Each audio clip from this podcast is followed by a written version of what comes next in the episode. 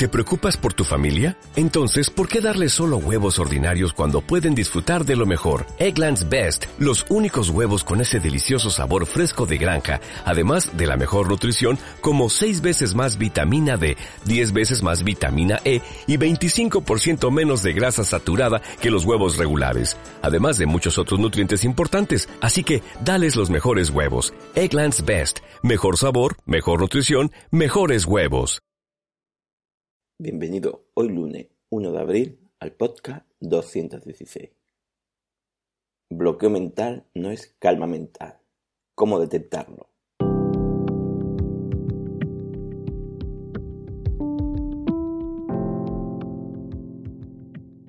Bienvenido de nuevo a Meditación Online y Mindfulness, producido por pcardenas.com, el podcast donde hablaremos de técnicas, prácticas, noticias, dudas y todo lo relacionado con la atención consciente plena y cómo la aplicamos. Recordar que os hice una encuesta para saber si queríais que hicieras un curso de la práctica de la atención consciente plena, o sea, de mi o meditación. Para lo que sea, en pcardenas.com barra contactar, allí podéis comentármelo. Bueno, el tema de hoy es, como hemos comentado, bloqueo mental no es calma mental. ¿Cómo detectarlo? Hoy explicaremos la diferencia entre un bloqueo mental y la calma mental, porque algunas veces puede dar la impresión que haces una y sin cambio estás haciendo la otra. También comentaros cómo detectar ese bloqueo mental para pasar a una calma mental. A veces esta situación es más común de lo que parece, ya que si haces un bloqueo mental, en sí estás haciendo dos cosas, estar atento conscientemente pero a su vez estás haciendo otro proceso interno de no dejar entrar ningún pensamiento. Y aquí puede dar la impresión de que estás haciendo bien tu práctica, entre comillas, o estás poniéndola en práctica en el día a día porque estés consciente y no entra ningún tipo de pensamiento en tu mente, o no más que llegar lo bloqueas. Este proceso a veces se hace de manera inconsciente porque pretendemos estar más atentos conscientemente sin distraernos o por las mismas experiencias anteriores que hemos obtenido a lo largo de la vida, en la que nuestra mente lo primero que hace es parar los pensamientos para que no continúen. Y esa era en sí una buena forma de defenderse para no llegar a estados de ánimo molestos a falta de otra forma para gestionarlo. Pero si notamos este bloqueo, ahora podemos decidir tener otra forma de gestionarlo. Y es, evidentemente, la práctica de la meditación o el mindfulness. ¿Qué conveniente tiene el bloqueo mental? De cierta manera, uno puede decir, bueno, el bloqueo mental me ayuda a que esos pensamientos no salgan, no entren en mi cabeza y así consiga no alimentarlo. Aquí puede haber dos cosas.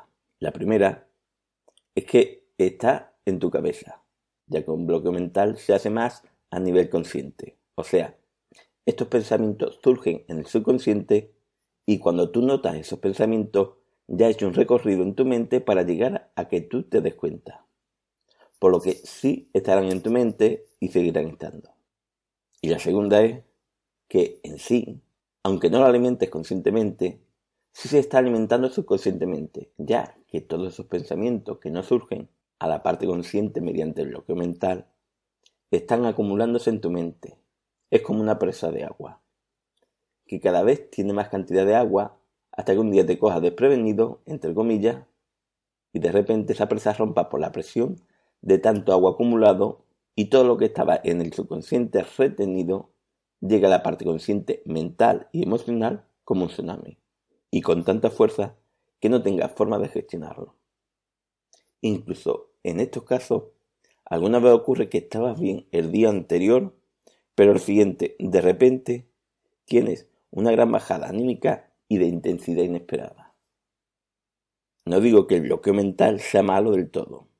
Lo aprendimos en su momento y a falta de otra nos ayudó hasta cierto punto. En ciertas circunstancias nos ayudó a no generar ese malestar. Y de forma subconsciente hemos aprendido esa rutina mental para que no nos haga daño o no hacernos daño nosotros mismos. Pero después hay que aprender a gestionar todo eso para que no salga como un tsunami el día menos esperado. Y si ahora tenemos una técnica para hacerlo, como es la atención consciente plena, pues un buen momento para empezar. Otro inconveniente que puede llevar es que gasta más energía en estar continuamente bloqueando pensamientos que surgen y en cierta manera, en una meditación por defecto puede llegar a estar haciendo concentración en vez de atención. Además, que puede hacer que la mente se sienta más cansada, ya que el bloqueo continuo es como una plea, un muro donde chocan los pensamientos que no quieres dejar entrar. Y este muro también se debilita según la cantidad de intensidad de ello. Entonces, ¿cómo detectamos el bloqueo mental?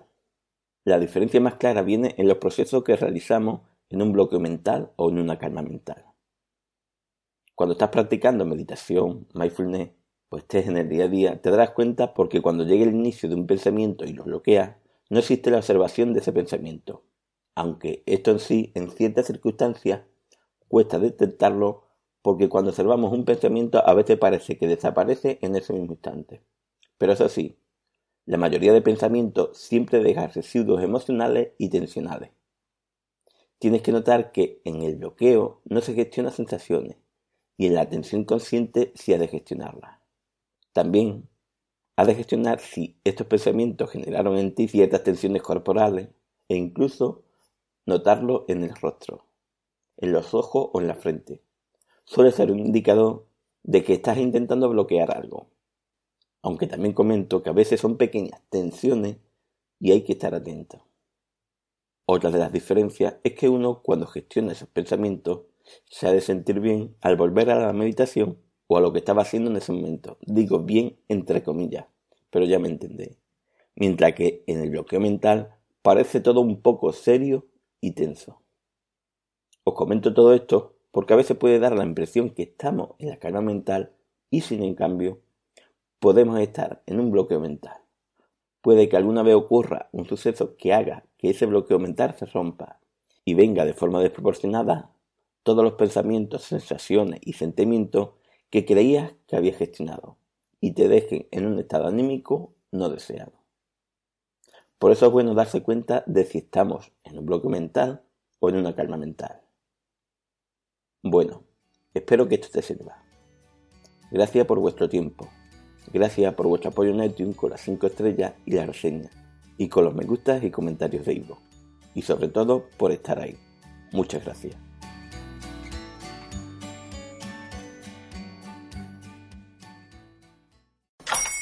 Hola, buenos días, mi pana. Buenos días, bienvenido a Sherwin Williams. ¡Ey! ¿Qué onda, compadre?